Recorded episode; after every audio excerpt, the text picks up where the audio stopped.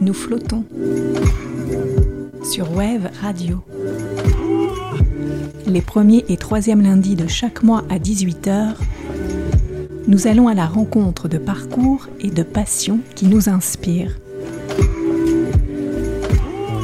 Il était une fois deux frères jumeaux qui se retrouvèrent au beau milieu de l'océan Atlantique sur une petite embarcation construite de leurs mains avec comme seul guide les étoiles.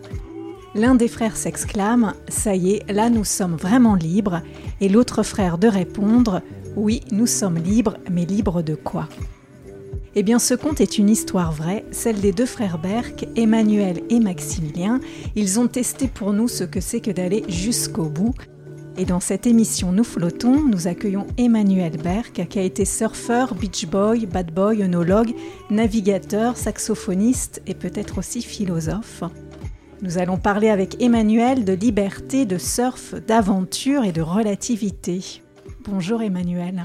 Bonjour, bonjour. Alors tu nous accueilles Emmanuel chez toi, dans ta maison près de Contis. Mhm. Et c'est ici même, dans le jardin et dans le grenier, que plein de rêves et d'aventures sont nés. Oui, absolument, oui. C'est ce que tu racontes dans le livre Les mutins de Micromégas, que tu as écrit avec euh, ton frère, donc un livre écrit à quatre mains. Et le sous-titre, c'est euh, Les tribulations existentielles et picaresques de deux anticonformistes surfeurs de Contis à la recherche de la liberté. Oui, ça, fait une petite, euh, un petit parallèle à, à Micromégas, le héros de Voltaire, le grand voyageur euh, cosmique de Voltaire, le premier euh, livre de science-fiction du monde, puisqu'il s'agit d'un voyageur de l'espace euh, de, qui vient de la planète, il, il écrit la planète Sirius, en fait c'est une étoile, mais enfin le, ce Syrien, il l'appelle le Syrien, euh, visite euh, la Terre, l'espace, et vient sur la Terre pour étudier l'humanité. Et donc c'est une sorte d'introspection objective euh, de Voltaire. C'est une merveille de, de petit livre euh, que je conseille à tout le monde, euh, Micromégas ou l'ingénu de, de Voltaire, qui nous apprend micro-mégas, la, la relativité des choses, c'est-à-dire qu'en en fait on est à la fois tout et à la fois rien du tout. Euh, voilà. Et donc ça, ce livre, euh, Les mutins de Microméga, c'est exactement de la même veine, c'est-à-dire que c'est en fait une biographie, l'histoire de notre vie euh, traversée de surfeurs. Donc c'est une aventure artistique et existentielle. Emmanuel, tu as été le premier surfeur de Contis dans les années 60-70.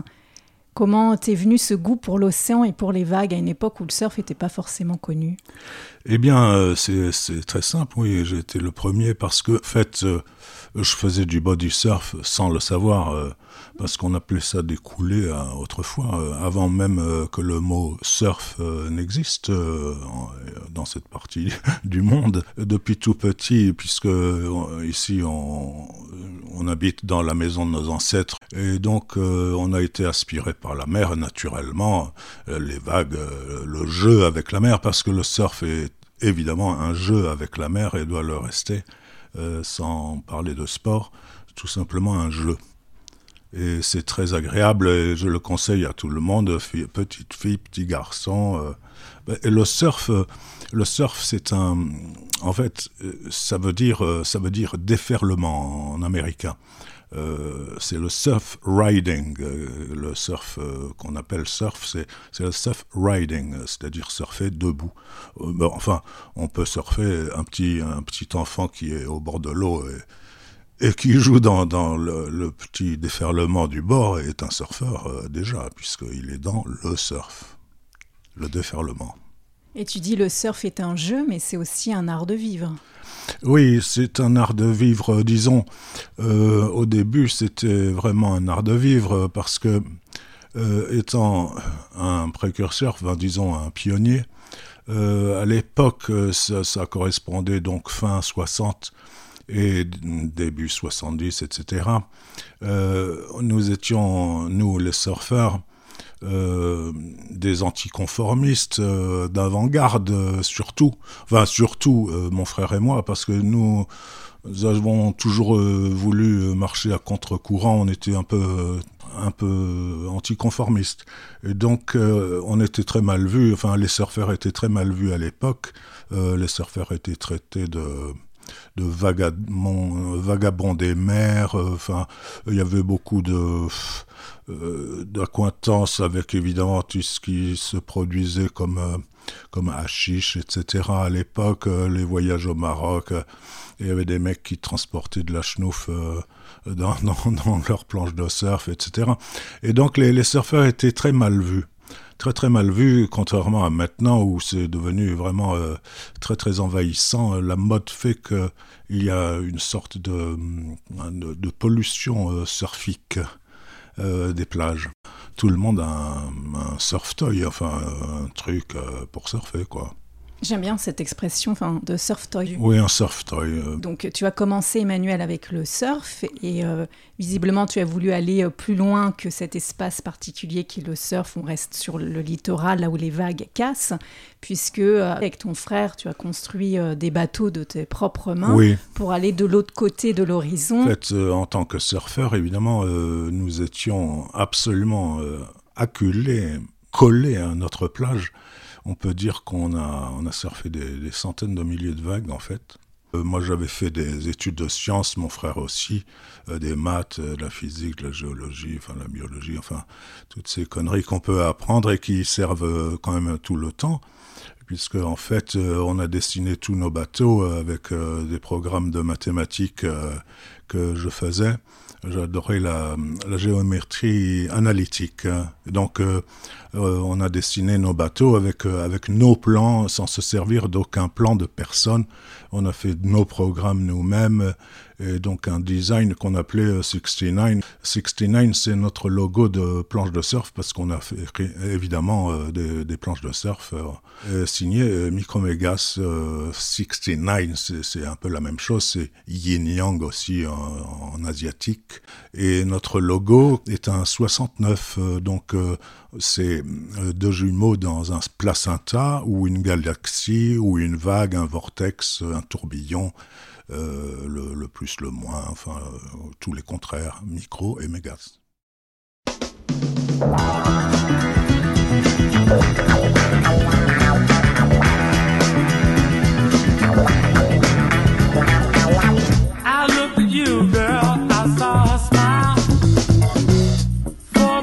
love you said you'd walk a mile.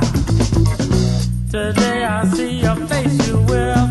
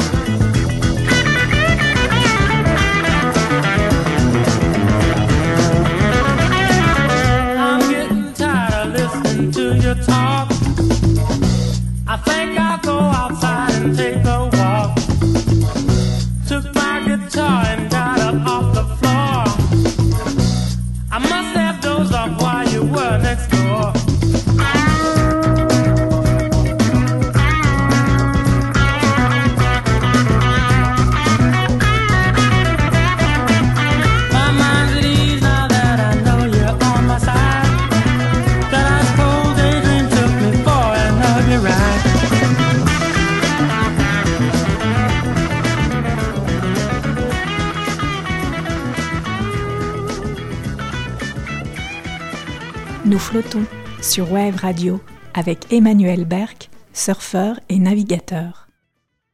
Emmanuel, que tu as été le premier surfeur de Contis, avec ton frère, tu as construit de tes propres mains des embarcations, des bateaux pour euh, vous emmener de l'autre côté de l'horizon, euh, à traverser l'océan Atlantique vers euh, l'Amérique. Et ces bateaux se sont appelés Micromégas. Il y a eu un Micromégas 1, 2 et 3, je crois. Et ce qui est intéressant dans vos aventures, c'est que vous nous rappelez justement qu'il y a la notion dans l'aventure de, se préparer et d'échec aussi. Ben, en, fin de compte, euh, on, a, fabriqué euh, cinq bateaux. La préparation elle-même fait partie du voyage.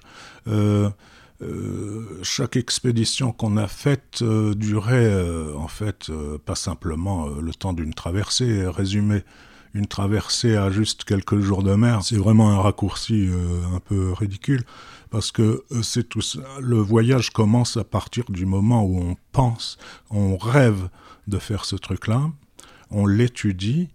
Euh, ensuite, il faut qu'on dessine le rafio. Euh, ensuite, il faut le fabriquer.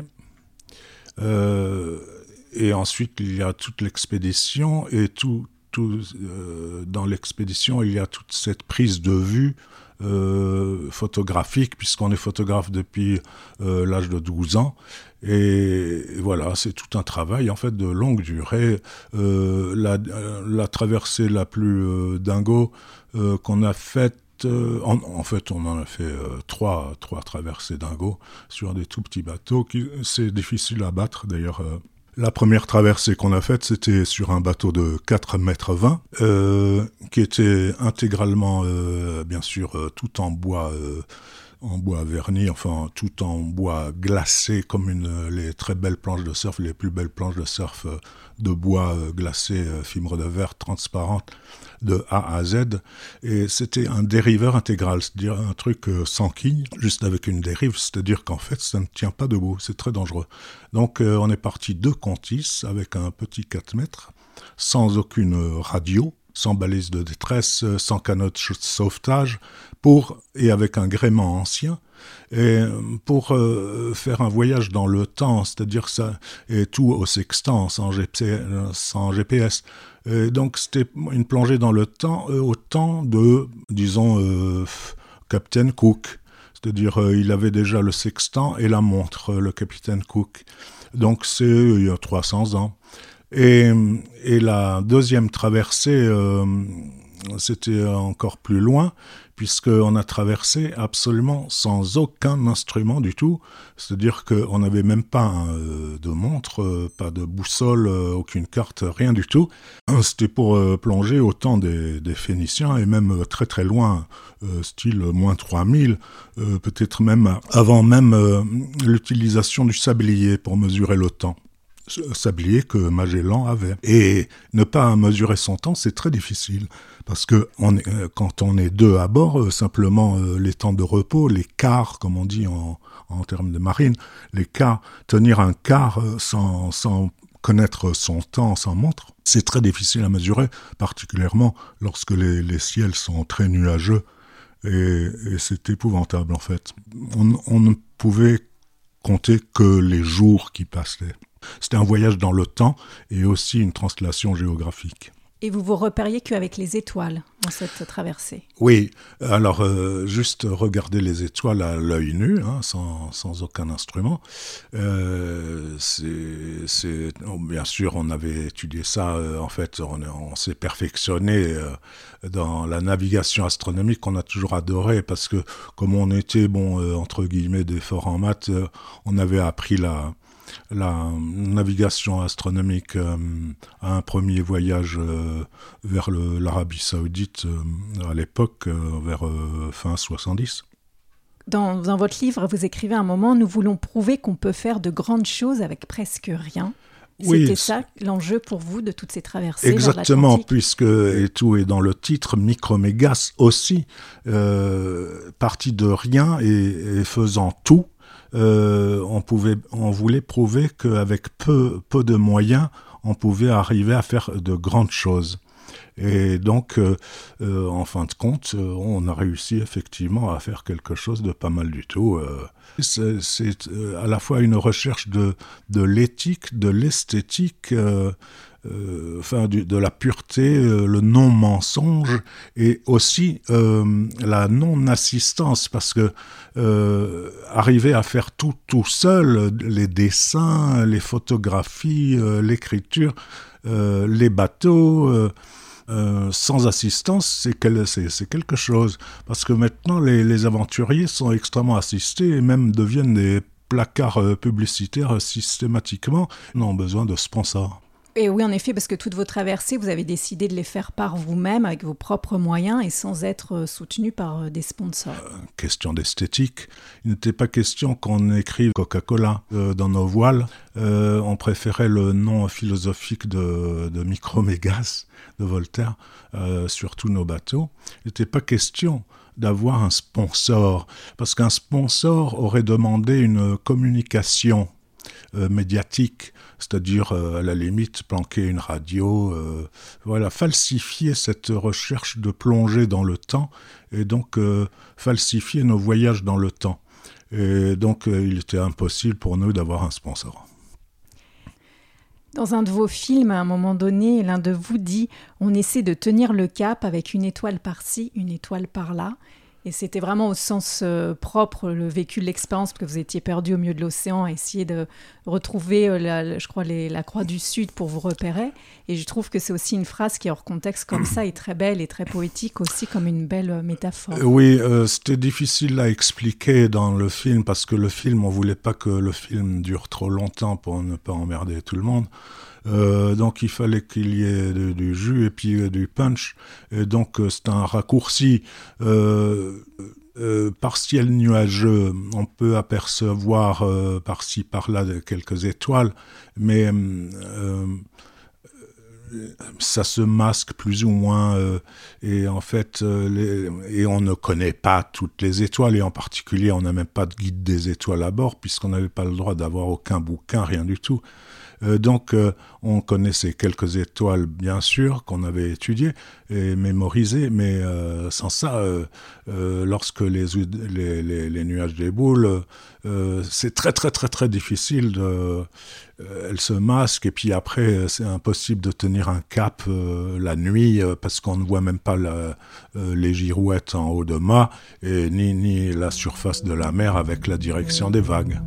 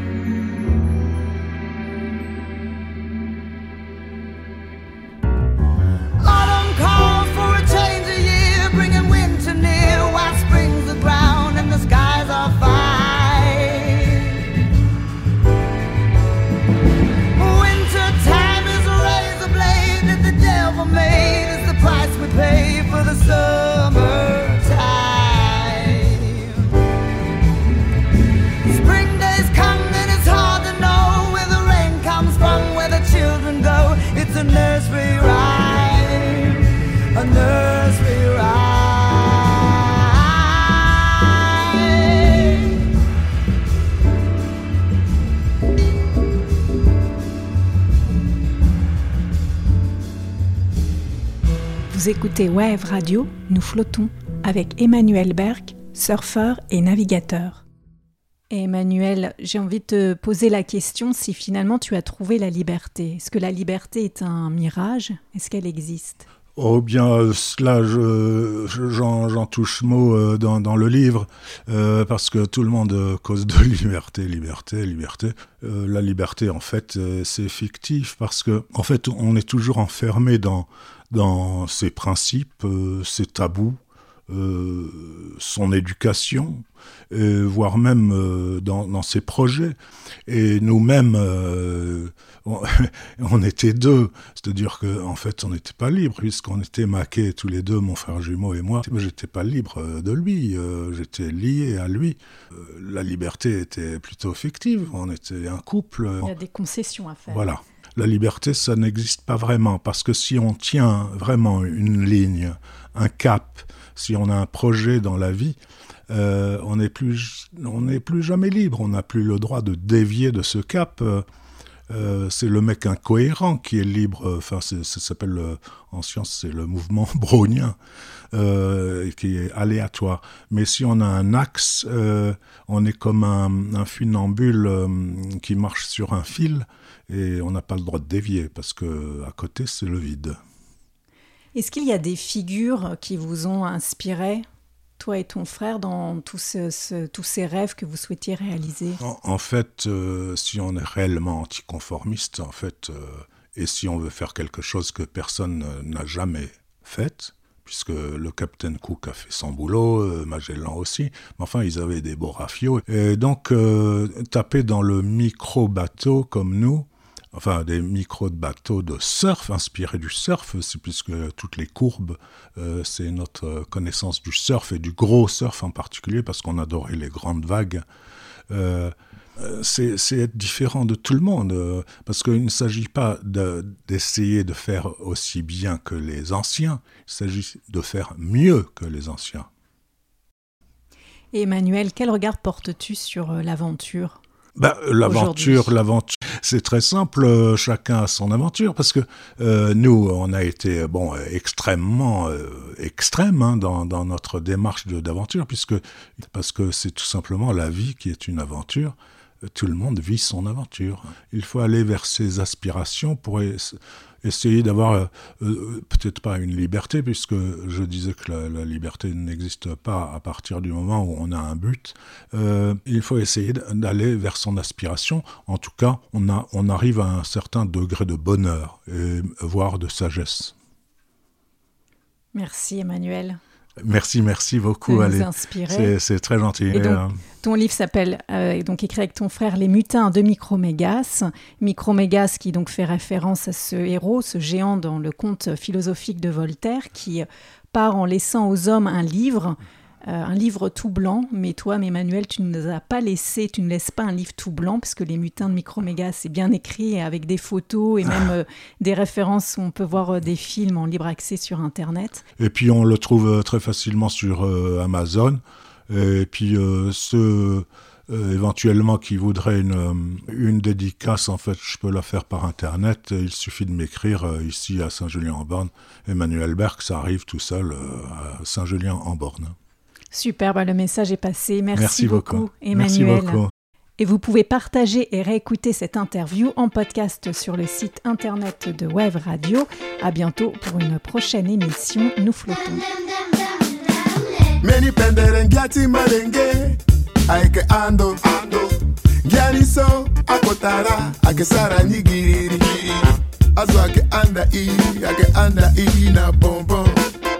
yeso yeti yeti yiti tekobe dindagozo wala gusa mokidagozo wala ngunja mokidagozo wala nyama mokidagozo wala susu mokidagozo baba na mama mokidagozo ababa na mama mokidagozo aitakwe mokidagozo zokwezo mokidagozo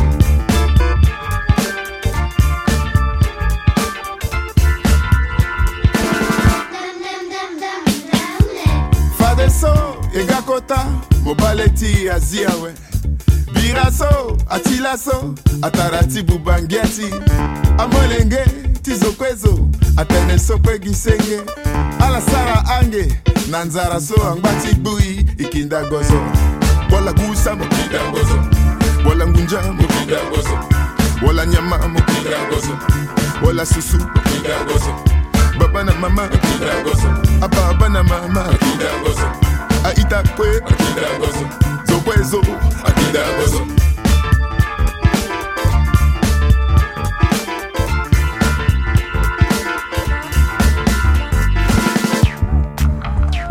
mwinga dani. Mwinga yeni. Mama yani. Tizoni. Mwinga dani